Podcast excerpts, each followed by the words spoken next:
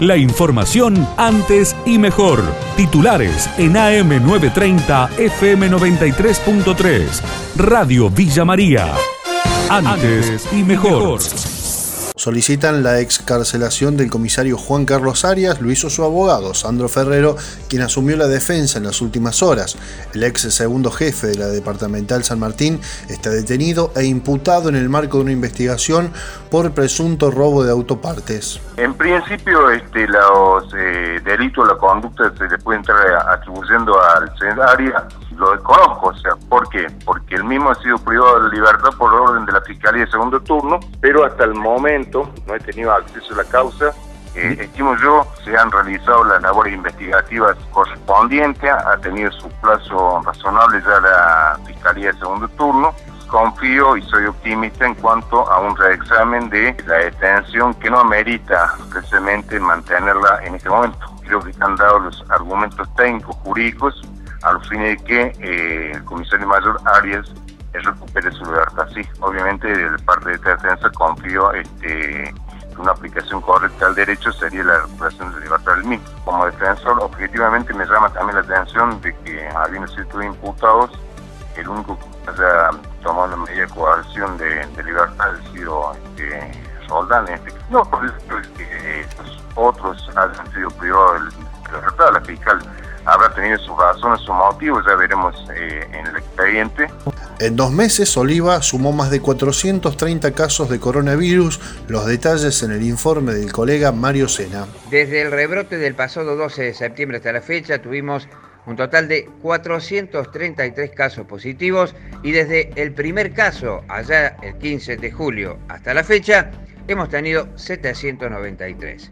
Lamentablemente, tenemos que informar que ayer el Centro de Operaciones de Emergencia Local comunicó un nuevo fallecimiento debido a la pandemia y ya contamos con un total de 20 fallecidos en la ciudad de Oliva.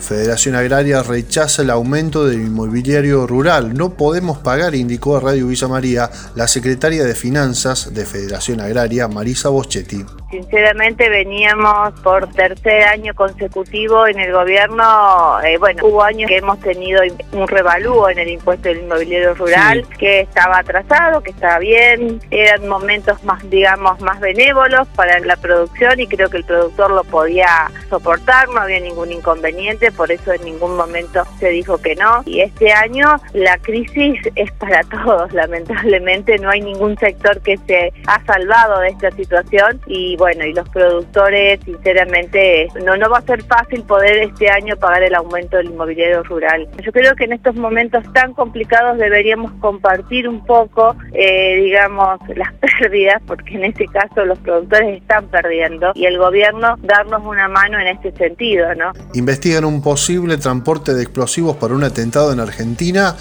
Jorge Novoblix, presidente de la DAIA, confirmó a Radio Villa María que siguen muy de cerca el caso. Hay un nombre mencionado que coincide con otros 14 nombres, que es el nombre tiene cuatro intentos de entrar a Argentina y hasta ahí eh, lo que sabemos. Pero bueno, todavía todo esto son detalles de este mensaje por Facebook a la embajada. Lo que sé es que se está rastreando la ruta para ver si esto tiene similitud o no la tiene. Estamos en una zona en Carmelina Posada, está cerca de la triple frontera, en un país que tuvo dos atentados terroristas. Me parece que vale la pena escuchar estas señales y que funcionan las alertas tempranas como corresponde. Después se descartará, parece están gente que analiza la información, todo lo que se le pueda ocurrir que finalice el terrorismo pasa por la triple frontera. Y confiamos en que esto se va a resolver.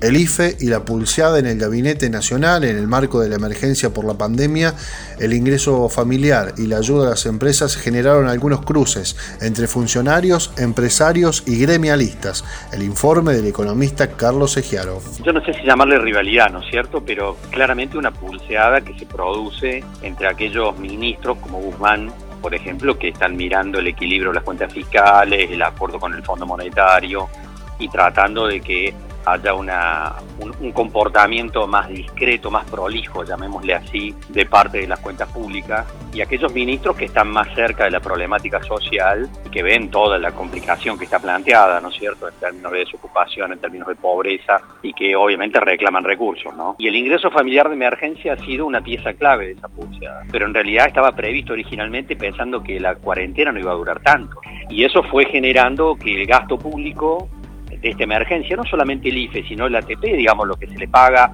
a más de 300.000 empresas en la Argentina, de una parte de los sueldos de los empleados, todo eso también fuera generando una bola que finalmente el ministro Guzmán dice, bueno, esto hay que pararlo en algún momento.